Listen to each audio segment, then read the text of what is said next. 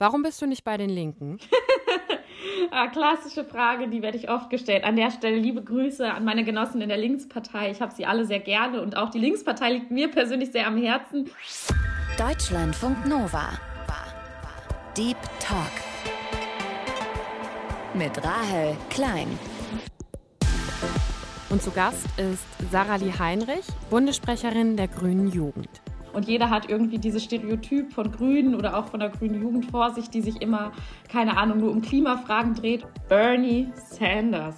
Die Gelbwesten haben immer gesagt, man macht sich nicht so viel Gedanken über das Ende der Welt, wenn man sich noch Sorgen über das Ende des Monats macht. Und dem kann ich sehr gut zustimmen. Ich weiß nämlich, wie sich das anfühlt, sich immer wieder Gedanken ums Ende des Monats zu machen. Ich hatte schon auch schon mal Morddrohungen bekommen, aber nicht in diesem Ausmaße. Was machen wir denn mit jungen Menschen, die so sozialisiert werden? Mit jungen Menschen, die vielleicht nicht mit 14 schon wissen, was diskriminierungssensible Sprache ist? Deswegen freue ich mich darauf, ein bisschen feiern zu gehen. Deutschlandfunk Nova. Deep Talk.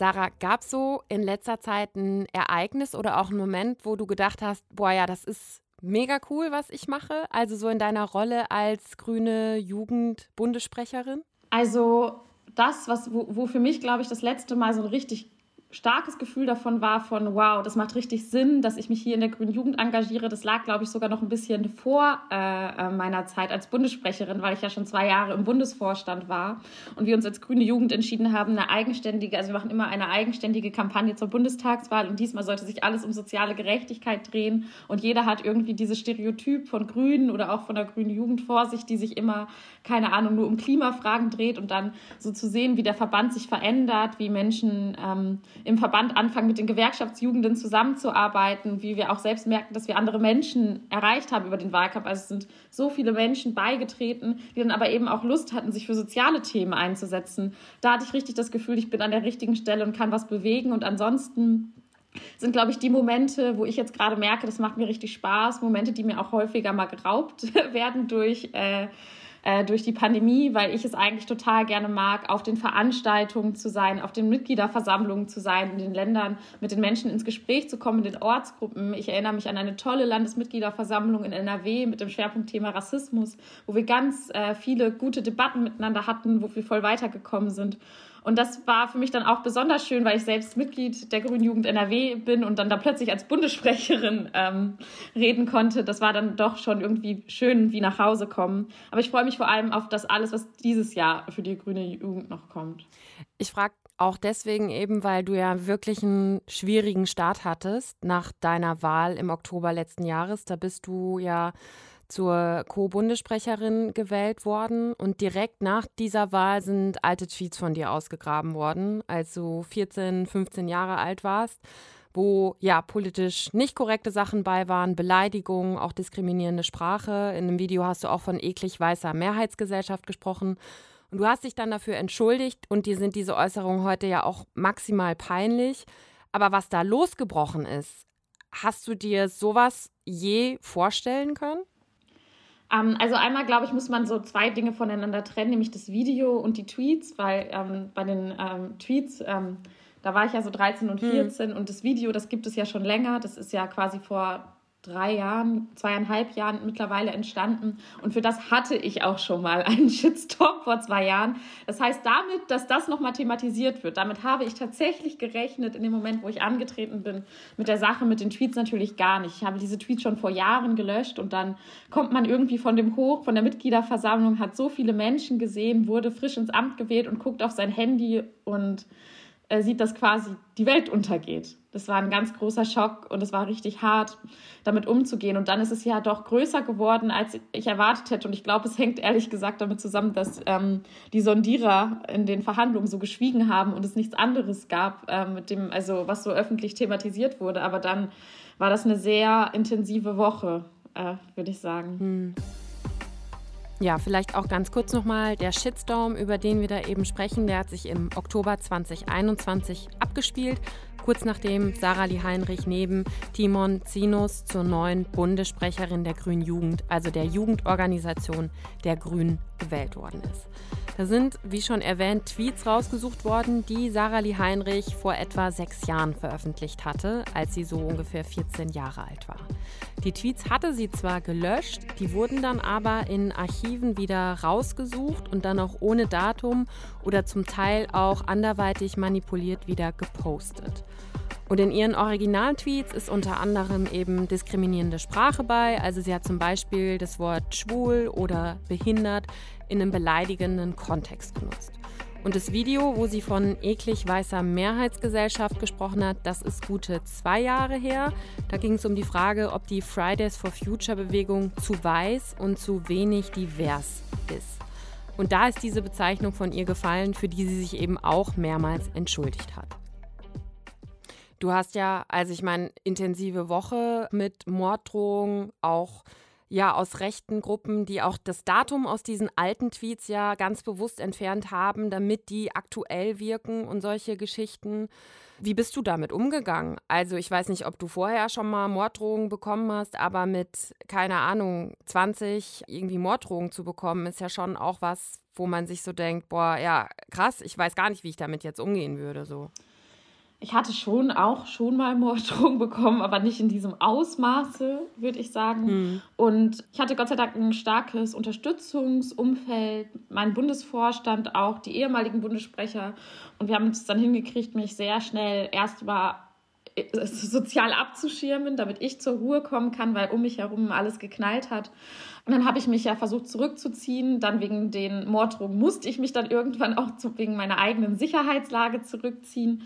Ähm, ich bin froh, dass ich viele Menschen hatte, mit denen ich reden konnte, dass ich nicht viel alleine war und dass ich auch rechtliche Beratung hatte zu dem Zeitpunkt.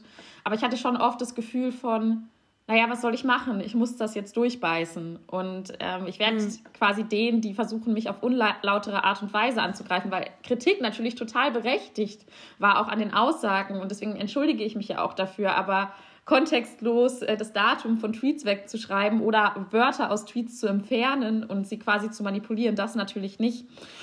Ähm, den wollte ich das dann natürlich auch nicht gönnen, weil deren Ziel war es, mich einzuschüchtern an der Stelle. Nicht von den Kritikern, sondern wirklich von den rechten Angriffen, mich einzuschüchtern, damit ich mich aus der Öffentlichkeit zurückziehe. Und das wollte ich nicht war das nie eine Option für dich? Nein. Also hast du nie ernsthaft darüber nachgedacht, zurückzutreten wieder? Nein. Ich habe vielleicht mal einen Witz darüber gemacht, dass ich dann endlich Urlaub machen kann, weil ich ja auch die ganze Zeit davor Wahlkampf gemacht hatte und einfach sehr lange keinen Urlaub mehr hatte. Aber hm. nein, das war keine hm. Option. Es war auch deswegen keine Option, weil sich viele junge vor allem auch junge Frauen oder junge Menschen mit Migrationsgeschichte bei mir gemeldet haben und mir wirklich geschrieben haben, Sarah, ich habe gerade Angst. Also einmal, weil sie sich Sorgen um mich gemacht hatten, aber eben auch, weil sie gemerkt haben, boah, ich mache eine Sache falsch, ich eine falsche Formulierung, eine Sache in meiner Vergangenheit und dann kann ich mir das kneifen mit der Politik und das wäre für die, ich, ich will mir auch jetzt irgendwie nicht die ähm, Verantwortung aufladen, dann für jeden auf der Welt stark zu sein, aber ich wollte ihnen auch zeigen, dass man das durchstehen kann. Es gab ja auch, auch durchaus in, ich sag mal, konservativeren Medien, also es wurde ja sehr viel auch drüber berichtet, ne? Ähm, ja. aber es gab eben auch Stimmen, ja, die sagen, also diese Äußerung, es ist gut, wenn sie sich entschuldigt, aber das waren mehr als eine Jugendsünde. Vor allem für jemanden, der politisch interessiert ist, ambitioniert ist, geht sowas nicht. Kannst du das nachvollziehen? Ich finde die Kritik an den Äußerungen, die ich mit 14 getätigt habe, mehr als berechtigt. Ähm ich finde es aber auch wichtig, darüber hinaus darüber zu reden, nicht nur das auf mich als Person zu beziehen, sondern zu fragen, in was für einem Klima werden eigentlich junge Menschen sozialisiert. Dass ich so gesprochen habe, hatte ja viel damit zu tun, dass ich viel Zeit in so Internetkultur verbracht habe, viel YouTube geschaut habe oder viel Battle Rap gehört habe. Und wenn man sich die Videos mhm. von damals anschaut, ähm, klingt es wie eine Aneinanderreihung meiner Tweets, um das vielleicht so zu sagen. Und was, was machen wir denn mit jungen Menschen, die so sozialisiert werden, mit jungen Menschen, die vielleicht nicht mit 14 schon wissen, was diskriminierungssensible Sprache ist? Wollen wir nicht, ähm, dass man dann dazu einen Zugang findet. Ich habe dazu dann Zugang gefunden und war dann ja quasi äh, sogar ein Jahr später, und das finden Leute, die mit mir auf der Schule waren, bestimmt lustig, eigentlich die übelste Moralapostel bis zu dem Punkt, wo das schon nervig war. Hab ständig Leuten gesagt, dass sie ihre Sprache diskriminierend ist und wollte immer, dass alles richtig ist, weil ich niemand nicht wollte, dass irgendjemand verletzt wird. Und ich freue mich, dass ich mich so weiterentwickeln konnte und was man sich für ein Urteil über mich bildet, darauf kann ich gar keinen Einfluss nehmen. Aber ich glaube, wir, also ich wünsche mir, dass viele junge Menschen einen Zugang dazu finden, zu Politik und auch einen Zugang dazu finden, Ungleichheit und Ungerechtigkeit und Diskriminierung zu verstehen, auch wenn sie vielleicht nicht immer mit ihren Eltern äh, zu Hause die neue Tageszeitung diskutiert haben und abends die Tagesschau geguckt haben. Ich wage jetzt einfach mal die These, dass Sarah Lee Heinrich auch nicht die einzige Jugendliche ist, die sich damals ziemlich Kacke ausgedrückt hat.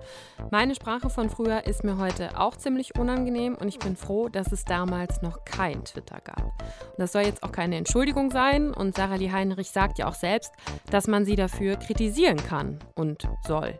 Aber ich glaube eben auch, dass man das Ganze auch im Verhältnis sehen muss und wenn man sich eben anschaut, von wem die Angriffe auf Sarah Lee Heinrich kamen und diese manipulierten Tweets, dann sagen MedienexpertInnen zum Beispiel vom No Hate Speech Movement, das sind ganz klar koordinierte Diffamierungsangriffe, die vor allem von rechten bis rechtsextremen Accounts verbreitet werden, die eine große Reichweite haben. Und da steckt eine ganz klare Agenda dahinter. Und auch die Tatsache, dass Sarah Lee Heinrich eben eine junge, schwarze, linke Frau ist, die sich lautstark äußert, das passt vielen nicht. Was hast du aus dieser Sache auch für den Umgang mit sozialen Medien gelernt oder ja, was rätst du auch natürlich einer, einer neuen oder der aktuellen Generation, wie sie damit umgehen sollen, um sowas auch in Zukunft zu vermeiden? Also ich habe auf jeden Fall gelernt, dass das Internet nicht vergisst, da ich die Tweets ja schon vor Jahren gelöscht habe und sie dann trotzdem mhm. einfach auffindbar waren. Und natürlich rate ich einer jungen Generation damit vorsichtig damit zu sein, was sie selbst ins Internet posten, egal ob es auf Twitter ist oder jetzt auf TikTok, ähm, weil man es immer wieder finden wird, auf der einen Seite. Und auf der anderen Seite müssen wir, glaube ich, als Gesellschaft darüber nachdenken, weil ich bin ja, wenn man sich die Riege von jungen Menschen in der Politik anschaut, bin ich ja meistens immer noch trotzdem eine der jüngsten im Vergleich zu anderen in den Jugendorganisationen mit 20. Das heißt, nach mir kommen ja noch mehr Menschen in politische Ämter, die wahrscheinlich auch Zeit auf Twitter verbracht haben in ihrer Jugend oder die auch Unsinn im Internet angestellt haben, weil es so ein Zeitraum ist von wenig Bildung über, wie benutzt man das Internet zu. Das Internet war überall. Und ich glaube, damit müssen wir als Gesellschaft auch irgendwie einen Umgang finden. Ich glaube nicht, dass ich die Letzte bin, über die man einen Tweet finden wird im Internet. Wahrscheinlich eher nicht. Ich denke, ähm, denke auch. ähm, Sarah, wir haben in unserem Deep Talk immer so eine kleine Spontanitätsübung, um dich auch persönlich noch ein bisschen besser kennenzulernen. Ich habe so ein paar Sätze vorbereitet, die könntest du mal vervollständigen, wenn du magst. Okay. Der erste Satz lautet: Meine liebste Mahlzeit ist Feta-Ofennudeln.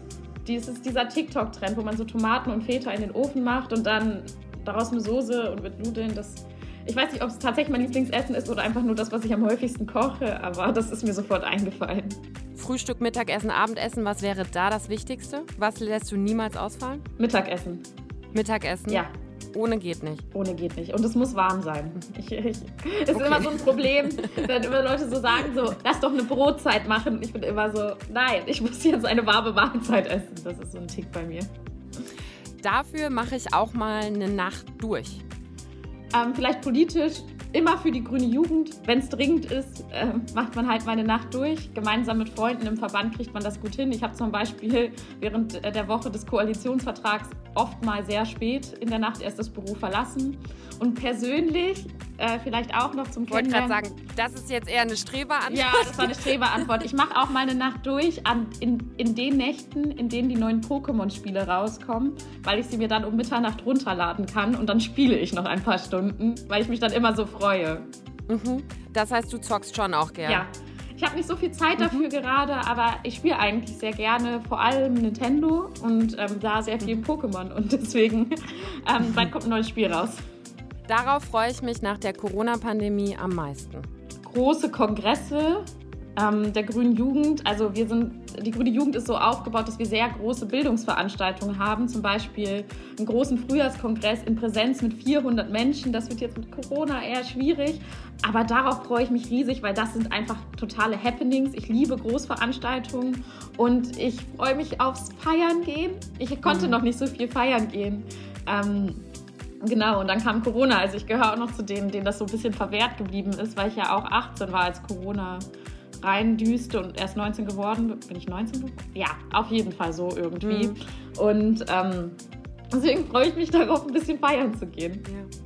Mein politisches Vorbild ist Bernie Sanders und Alexandra ja? Ocasio-Cortez. Ja, ich glaube, Bernie Sanders, äh, wenn man über meine Tweets reden möchte, findet man darüber einige tatsächlich. Mich hat der mhm. US-Wahlkampf 2016 und dann nochmal der US-Wahlkampf 2020, glaube ich, sehr stark politisiert.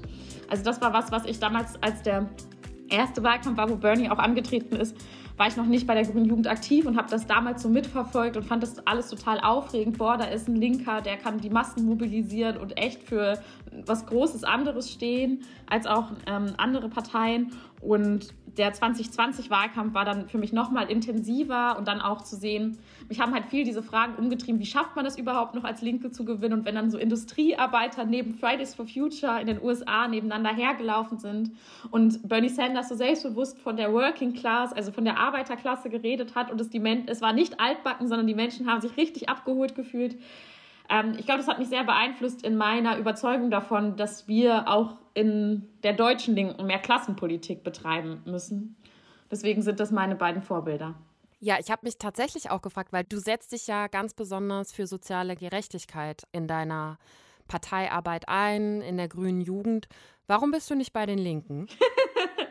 Ah, klassische Frage, die werde ich oft gestellt. An der Stelle liebe Grüße an meine Genossen in der Linkspartei. Ich habe sie alle sehr gerne und auch die Linkspartei liegt mir persönlich sehr am Herzen. Ich glaube, einer der größten Schockmomente waren für mich die 4,9 Prozent, nicht aus Häme, sondern einfach, weil es mir auch, also weil ich mir Sorgen mache. Dass ich damals zur Grünen Jugend gekommen bin, lag, ähm, das war ehrlich gesagt eher zufällig. Also man hat so seinen Ort gesucht, wo man sich politisch einbringen kann und dann hatte ich ein Praktikum bei den Grünen und dann waren die so, ach Sarah, macht, gründ doch eine grüne Jugend hier. Und ich war sehr zurückhaltend, weil ich mich mhm. ja links der Grünen verortet habe und habe dann erst so durch mehrere Recherchen irgendwie auch gemerkt, okay, die grüne Jugend, die steht aber auch links von der Partei und da kann man auch voll coole Sachen machen. Und habe mich dann entschieden, die grüne Jugend zu gründen. Ähm, auch weil es vielleicht auch nicht dieselben Art von Strukturen äh, gegeben hätte ähm, bei der Linkspartei vor Ort. Das ist so. Ich habe die Grünen vor Ort sehr lieben gelernt und dann die grüne Jugend. Und ähm, dann bin ich, dann ist wahrscheinlich eher die Frage, warum ich dann bei der Grünen Jugend geblieben bin, die wichtigere. Ja. Und ähm, ich habe in der Grünen Jugend einfach einen total schönen Ort gefunden, um Politik zu machen. Ich habe sehr viele Verbündete gefunden, mit denen ich auch eben für, für die Dinge, die ich nicht natürlicherweise immer mit den Grünen assoziieren würde, also Klassenfragen, soziale Fragen, wo ich gemerkt habe, hey, da kann ich mit Leuten zusammenarbeiten und richtig vorankommen. Ich hatte einfach auch sehr viel Spaß in der Grünen Jugend. Ich konnte sehr viel lernen, weil es super Bildungsangebote, tolle Veranstaltungen gab. Der Verband hat mir total viel gegeben und mich weitergebracht. Und dann, dann wurde es halt zu meinem Zuhause quasi. Und deswegen bin ich auch sehr glücklich in der Grünen Jugend. Das klingt jetzt eher nach ja, persönlichen Gründen, weil du dich wohlfühlst, nette Leute gefunden hast. Ja, und nicht glaub, also unbedingt grüne, in erster Linie an inhaltlichen. Naja, die grüne Jugend und die Linksjugend sind sich inhaltlich einfach sehr, sehr ähnlich. Das ist äh, das Ding, wenn man drei linke Jugendorganisationen in Deutschland hat, die Jusos, die Links, also drei große, es gibt ja auch noch kleinere, wichtige linke Jugendorganisationen, aber Parteijugendorgas äh, gibt es ja drei große. Und die sind sich einfach ähm, inhaltlich sehr ähnlich und auch programmatisch sind wir uns sehr ähnlich. Und die Programmatik, die mir am Herzen liegt, würde ich sagen, vertritt die grüne Jugend auch. Und die vertritt auch die Linksjugend. Ähm, das heißt, ähm, deswegen können wir auch so eng miteinander zusammenarbeiten. Die grüne Jugend ist ein dezidiert linker Verband. Wir wollen eine Gesellschaft, in der die Bedürfnisse der Menschen im Mittelpunkt stehen und nicht die Profite von irgendwem. Das kann man wahrscheinlich auch in der Linksjugend so behaupten. Und deswegen, uh, das würde auch Dietmar Bartsch würde das genauso, denke ja. ich, sagen. Und sagt er ja auch. Ja, ich auch. Deswegen mag ich Dietmar Bartsch auch. Wenn du ähm, ja nicht mehr in der grünen Jugend irgendwann bist, vielleicht mal zu den Linken wechseln? Option oder bleibst du bei den Grünen? Ich glaube, dass die Grünen gerade ein relevanter, ein sehr relevanter Ort sind, um Politik zu machen. Ich habe das während den Koalitionsverhandlungen, glaube ich, für mich nochmal ganz stark gemerkt. So viel Kritik ich auch selbst immer an meiner eigenen Partei habe, bei der ich jetzt Mitglied bin es gab eine von drei Parteien, ähm, die sich dafür eingesetzt hat, dass die Hartz-IV-Regelsätze steigen. Es gab eine von drei Parteien, die sich dafür eingesetzt hat, dass es einen bundesweiten Mietendeckel, ähm, also nicht ein bundesweiter Mietendeckel, sondern dass ein Mietendeckel in den Ländern äh, möglich wird, wo die Mieten so krass steigen. Und es waren die Grünen. Und ich glaube, es braucht eine starke, große, progressive Partei, die eben soziale und ökologische Fragen zusammendenkt. Und ich glaube, dafür sind die Grünen gerade ein relevanter Player. Und ähm, deswegen ähm, ich bin ja nicht nur da aktiv, wo ich, wo es für mich am bequemsten ist, wenn ich ein Parteiprogramm lese, sondern ich möchte da aktiv sein, wo ich das Gefühl habe, einen Unterschied machen zu können und wo ich auch gebraucht werde. Und ich würde sagen, bei den Grünen geht gerade super viel und ich glaube, wir brauchen eine starke soziale und ökologische Partei und in der Rolle sehe ich auch die Grünen. 14,8 Prozent. So viel haben die Grünen bei der Bundestagswahl im September letzten Jahres geholt, was im Vergleich zur Wahl 2017 ein Plus von fast 6 Prozent war. Am Ende dann aber doch eine Enttäuschung, weil die Grünen in Umfragen im Frühling vergangenen Jahres zwischenzeitlich sogar die Umfragen mal angeführt haben, mit über 25 Prozent. Aber sie sind jetzt eben drittstärkste Kraft im Bundestag, stellen den Vizekanzler mit Robert Habeck und liegen aktuell in den Umfragen bei etwa 16 Prozent. Und die Tatsache, dass Sarah Lee Heinrich sich selbst sehr links verortet und ihren Fokus ganz klar auf soziale Themen legt, das hat auch damit zu tun, wie sie aufgewachsen ist. Sie geht inzwischen sehr offen damit um, dass sie in Armut groß geworden ist, dass ihre Mutter alleinerziehend war und sie von Hartz IV gelebt haben wenn wir ein bisschen zurückgehen, auch in deine Jugend, wann oder in welchen Momenten hast du das ganz besonders gemerkt, dass ihr eben von Hartz IV lebt und dass ihr nicht genügend Geld hattet?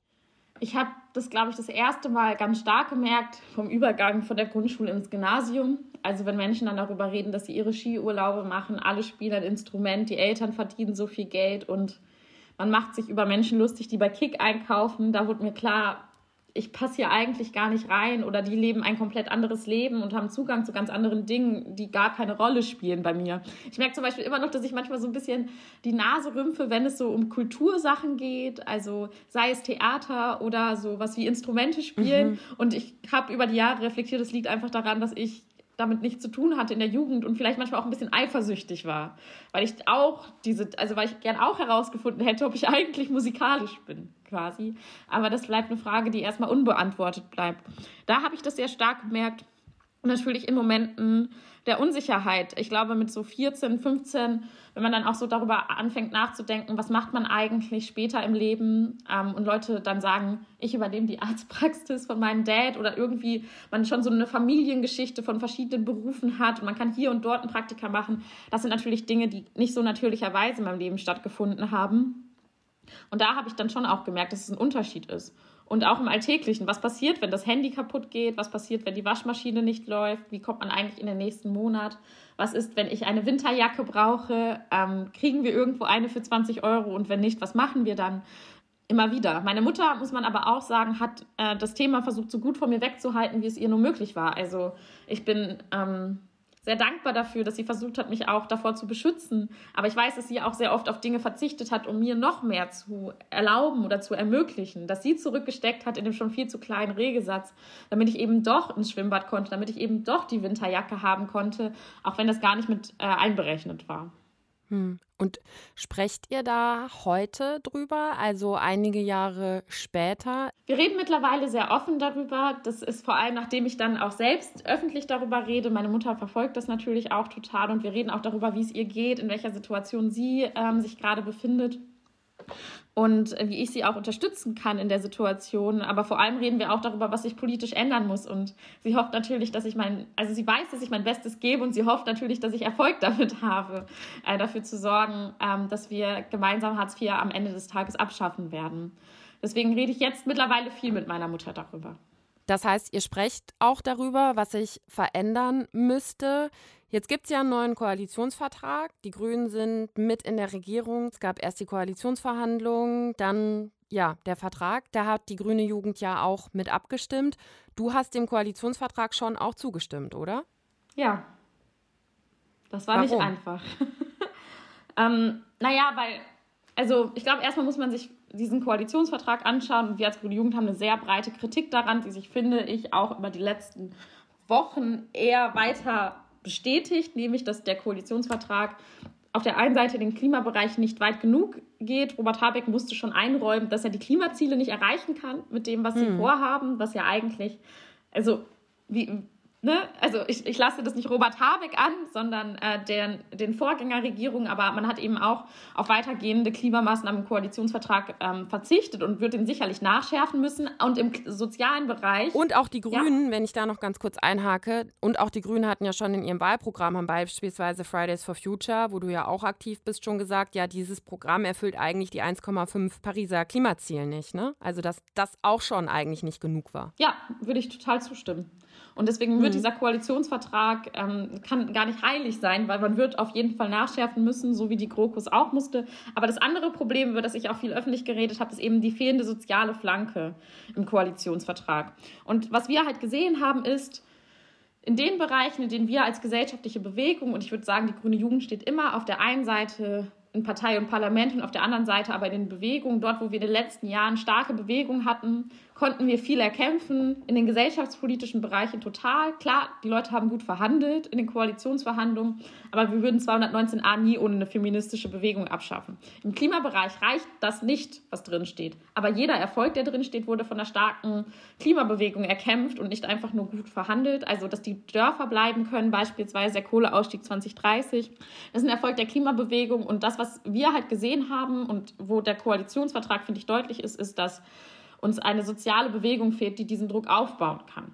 Und das ist, glaube ich, das Resümee, das wir gezogen haben, dass wir, wenn es um soziale Fragen geht, nicht in derselben Art und Weise, wir haben zwar immer INSA-Umfragen, wo steht, 70 Prozent der Leute sind für bessere Vermögensverteilung, Mietendeckel, höhere Löhne etc. pp, Bürgerversicherung, aber dass es nicht im Koalitionsvertrag steht, liegt daran, dass wir es alle nicht geschafft haben, genug Druck aufzubauen, nämlich die grüne Jugend nicht raus. Und dann ist natürlich die Frage, wenn man so eine starke Kritik daran hat, warum haben wir denn jetzt nicht Nein gesagt? Und darüber haben wir mhm. lange beraten und wir haben mit den Informationen gearbeitet, die wir zu dem Zeitpunkt hatten. Und man muss einfach sagen, es ist jetzt nicht so der No-GroKo-Moment, an dem man sich vielleicht erinnert bei den Jusos mit einer GroKo, wo schon niemand mehr Lust drauf hatte und die Gesellschaft so war, eigentlich wollten wir endlich was anderes, sondern es war eine gesellschaftliche Stimmung, wo die Leute waren, ah, Ampel, spannend, lasst uns das mal ausprobieren. Zusätzlich kam gerade die neue Corona-Welle die Wahrscheinlichkeit für Nachverhandlungen wurde immer geringer. Und ähm, ich finde es total legitim, wenn Menschen gegen den Koalitionsvertrag gestimmt haben, wenn wir als grüne Jugend gesagt hätten, nein, dann hätten Menschen berechtigterweise gefragt, und was wollt ihr dann machen? Was wollt ihr denn stattdessen? Und, diese, und auch, dass die Alternativen nicht auf dem Tisch lagen, hat dazu geführt, dass wir zumindest gesagt haben, wir billigen, dass die Koalition ihre Arbeit aufnimmt und wir stellen uns dem nicht entgegen. Das heißt nicht, dass wir den Koalitionsvertrag so wie er steht gut finden. Aber wäre das dann nicht eigentlich ein sehr wichtiges Zeichen von der grünen Jugend gewesen, gerade auch mit Blick auf ja, Klimaschutz, aber auch soziale Gerechtigkeit, zu sagen, uns reicht das nicht, das ist nicht genug und deswegen stimmen wir diesem Vertrag nicht zu, weil sonst kann man sich ja fragen, ja, wofür ist dann die grüne Jugend da? Nein, Wenn nicht, um auch die Partei sozusagen ein bisschen vor sich herzutreiben und zu sagen, nee, das reicht nicht. Wir haben gesagt, das reicht nicht. Und ich glaube, es ist auch unsere Rolle, weiter zu sagen, das reicht nicht. Ähm, ich glaube, also das, was man aber ganz realistisch an der Stelle sagen muss, gerade dadurch, dass auch Nachverhandlungen wegen der Corona-Welle alles immer schwieriger wurde, auch wenn wir Nein gesagt hätten, hätte es diesen Koalitions-, also hätte es wahrscheinlich jetzt äh, die Ampel gegeben. Das heißt nicht, ähm, dass ich nicht sehr viel damit gehadert habe, lange damit gehadert habe, ob wir Nein sagen. Aber wenn wir als großer Verband Nein sagen, finde ich es auch berechtigt, dass Menschen uns fragen, was wollt ihr denn tun? Und wenn man da nicht viele Handlungsmöglichkeiten hat, ein Freund hat mal zu mir gesagt, ein politischer Freund, man, man kämpft keine Kämpfe, die man nicht auch wirklich gewinnen möchte. Und wir standen in der Situation, dass wir wussten, das wird ein Kampf, in dem es gar nicht mehr viel Raum gibt, den auszukämpfen ähm, weil alles sehr schnell ging und die Corona-Situation ähm, einfach dafür gesorgt hat, dass Menschen vielleicht auch zu Recht uns gesagt hätten, und ihr wollt jetzt noch länger warten, bis die neue Regierung zustande kommt, das finden wir unverantwortlich. Und solchen Fragen muss man sich dann auch stellen. Die stelle ich mir dann nicht, also die, und die kann ich mir dann nicht nur als Privatperson Sarah stellen, die den Koalitionsvertrag mittelmäßig findet, sondern die muss ich mir stellen als Sprecherin eines Jugendverbandes, der eine gewisse Rolle hat. Und ich, was ich aber fatal fände, wäre, wenn wir jetzt als grüne Jugend sagen würden, jetzt haben, oder andere jetzt uns sagen würden, ihr habt den Koalitionsvertrag nicht abgelehnt. Das heißt, ihr dürft jetzt keine Kritik mehr daran äußern. Und ich finde, da sind wir jetzt auch in den letzten Wochen weiterhin deutlich geblieben. Es gibt viele, wir finden, der Koalitionsvertrag muss sich an den gesellschaftlichen Notwendigkeiten messen. Und deswegen wird die Regierung über ihn hinaus handeln müssen. Sie wird es im Klimateil machen müssen, sie wird es im Sozialteil machen müssen, sie wird es aber auch in manchen gesellschaftspolitischen Fragen machen müssen. Und es ist unsere Aufgabe, diesen Druck jetzt zu organisieren als grüne Jugend. Und da bin ich eigentlich ähm, eher kämpferisch. Hm, worauf würdest du ganz persönlich da auch dann, oder also persönlich, aber natürlich auch in deiner Rolle innerhalb der grünen Jugend am meisten Druck ausüben? Ist es dann eben das Hartz IV abgeschafft werden soll, es ein neues Bürgergeld geben soll, aber wo ihr ja auch zum Beispiel sagt, das reicht nicht, weil auch die Sätze zu niedrig sind. Ist das dein Hauptkritikpunkt oder was, wofür wirst du am meisten kämpfen? Ich glaube, es wäre sehr platt, wenn ich mir für vier Jahre einen Kritikpunkt aussuchen würde ähm, und nur bei dem bleiben würde, weil es in, viel, in, in vielfältigen Bereichen immer wieder ähm, vor allem auch soziale Leerstellen gibt bei dieser Ampel. Und ich glaube, wir müssen auf die verschiedensten Punkte Druck machen. Natürlich gehört Hartz IV aber dazu, denn die Frage, ob wir eine starke soziale Absicherung haben in der Gesellschaft, macht etwas mit ihr. Wenn Menschen das Gefühl haben, ich verliere meinen Job und falle ins Bodenlose, dann tritt man eher nach unten, dann versucht man eher das zu verteidigen, was man hat, dann kann man weniger solidarisch miteinander sein.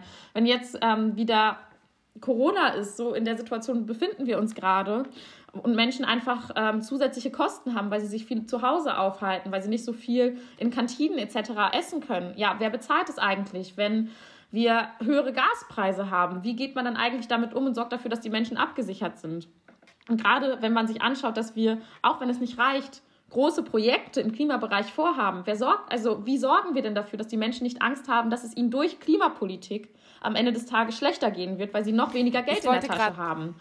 Und ich wollte genau sagen, also das ist ja genau ein Kritikpunkt auch immer an den Grünen, dass sie es einfach abgehoben finden, dass eben dann oder die Grünen als Verbotspartei empfinden oder als auch Elitenpartei, die sich das leisten können, irgendwie Bio zu kaufen, Bio zu essen, klimafreundlich zu leben, aber dass ein Großteil der Menschen, dass das nicht deren Lebensrealität ist, weil sie sich das überhaupt nicht leisten können. Ne? Also ich kann verstehen, dass viele, viele Menschen in unserer Gesellschaft auch Angst vor weitgehenden Klima- und Umweltmaßnahmen haben, weil sie sich eben Sorgen machen, dass es sie negativ finanziell belasten wird. Die Gelbwesten haben immer gesagt, man macht sich nicht so viel Gedanken über das Ende der Welt, wenn man sich noch Sorgen über das Ende des Monats macht. Und dem kann ich sehr gut zustimmen. Ich weiß nämlich, wie sich das anfühlt, sich immer wieder Gedanken ums Ende des Monats zu machen. Und ich kann mich sehr gut reinfühlen in Menschen, für die eine Spritpreiserhöhung bedeutet, noch weniger Geld für alle anderen Ausgaben zu haben. Und deswegen glaube ich, wird ja auch die Erwartung auch an eine grüne Partei und deswegen haben wir als grüne Jugend natürlich auch die Erwartung an eine grüne Partei sozial-ökologische Politik zu machen. Ich würde nur ehrlich gesagt dann auch sagen, dass eine grüne Partei darin auch besser geworden ist, diese Forderungen zusammenzudenken und sozial-ökologische Forderungen in den Vordergrund zu stellen. Und dass es keine Hartz-IV-Erhöhung gibt beispielsweise, liegt daran, dass SPD und FDP sie nicht wollten. Und ich glaube, da muss man dann auch mal vielleicht den Blick zur großen Arbeiterpartei richten und sie fragen, was wollt ihr eigentlich tun, um die Menschen zu entlasten? Denn jetzt gerade ist es so, wenn die Klimamaßnahmen nicht weitgehend genug sind, dann kriegen die Grünen dafür einen drüber, zu Recht. Und wenn die Sozialmaßnahmen nicht gut genug sind, kriegen die Grünen auch einen drüber, weil sie die sind, die die weitgehenden Klimamaßnahmen wollen. Aber wir haben eben auch eine große Partei, die den Kanzler stellt, die auch sich mehr für die Sozialmaßnahmen einsetzen könnte. Gerade wenn wir auch über Hartz IV reden, über die Situation von armen Menschen. Und das meinte ich eben, als ich gesagt habe, wo ich nochmal gemerkt habe, wie wichtig die Grüne Partei auch ist. Ich möchte nie wieder, dass es eine 2 gegen 1 Entscheidung gibt darüber, ob man jetzt den Hartz-IV-Regelsatz erhöht oder nicht. Dafür braucht es, glaube ich, auch Druck gegenüber der SPD. Wie hoch müsste der Hartz-IV-Regelsatz, der ja jetzt abgeschafft wird, sondern Bürgergeld, wie hoch müsste das sein in deinen Augen? Ähm, ja, ob Hartz IV mit dem Bürgergeld abgeschafft wird, ich finde das immer ein bisschen euphorisches Framing. Ich sage mhm. immer, Hartz IV wird reformiert. Ähm, aber mhm. es gibt dazu Berechnungen. Also man schaut sich quasi das an, was Menschen in einem Monat brauchen und dann hat man da einen Bereich für Bildung, Bereich für Nahrung etc. Und es ist schon lange bekannt, dass das total klein gerechnet wird mit Absicht und dass man deswegen circa 200 Euro unter dem tatsächlichen Existenzminimum liebt. Das heißt, wenn wir über das Existenzminimum reden würden, würde sich der Hartz-IV-Regelsatz irgendwo zwischen 600 und 700 Euro befinden gerade. Ähm, das ist einiges weniger als jetzt. Ja, das ist einiges weniger, ne? Also gerade wenn man sich äh, anschaut, ich glaube, der Regelsatz ist jetzt für dieses Jahr um drei Euro erhöht worden für eine ähm, alleinstehende Person. Ähm, und das würde ja dann ja gute 200 Euro darüber nochmal liegen. Glaubst du, dass mehr soziale Gerechtigkeit mit einer FDP überhaupt funktionieren kann? Ich glaube, man muss der FDP so viel Druck machen, dass sie gar nicht anders kann. Ich glaube nicht, dass sie das intrinsisch für sich begreift. Also, ne, eine FDP äh, vertritt halt ein anderes Klientel und deswegen muss ich vor allem von den Grünen und von der SPD erwarten, die ArbeiterInnen dieser Gesellschaft zu vertreten. Ich würde nicht sagen, dass die FDP, auch wenn sie alle halbe Jahre sagt, dass sie eine Arbeiterpartei ist, eine Arbeiterpartei ist ähm, und sich da wirklich für einsetzt. Aber wir haben ja zum Beispiel auch beim Mindestlohn gesehen, beim Mindestlohn, das finden Unternehmen jetzt wirklich nicht gut. Und Arbeitgeberverbände, war das nicht letztens eine Schlagzeile, erwägen sogar noch eine Klage dagegen, dass der Mindestlohn ähm, eingeführt wird, weil das halt für sie bedeutet weniger Profite, weil sie die Leute besser bezahlen müssen. Das ist ein klarer Interessenskonflikt, womit ich nicht meine, Unternehmen sind irgendwie böse, sondern also das ist deren Sinn. Die müssen halt Profite machen und dafür drückt man die Lohnkosten. Und wenn der Druck aber hoch genug ist, dann kann auch eine FDP mal nicht anders. Und trotzdem bleibt für uns natürlich das Ziel, ähm, 2025 eine Bundesregierung zu haben, die ähm, vollumfänglich die Interessen der arbeitenden Bevölkerung vertritt. Also Olaf Scholz sagt ja immer, wir brauchen, also Ampel ist jetzt ein Projekt äh, für die nächsten acht Jahre. Das sehen wir nicht so als grüne Jugend. Das, glaube ich, wäre nicht gut für die Gesellschaft, ähm, wenn man das ähm, einfach jetzt schon so begreifen würde. Also 2025 grün-linke Koalition. Ja. Sagt Sarah Lee Heinrich im Deep Talk auf Deutschlandfunk Nova. Ich danke dir fürs Gespräch. Danke, dass ich dabei sein durfte. Das war der Deep Talk. Ich freue mich, wenn wir uns bald wieder hören. Ich bin Rahel Klein. Sagt ciao, passt gut auf euch auf. Deutschlandfunk Nova. Deep Talk. Jeden Mittwoch neu. Auf deutschlandfunknova.de und überall, wo es Podcasts gibt. Deine Podcasts.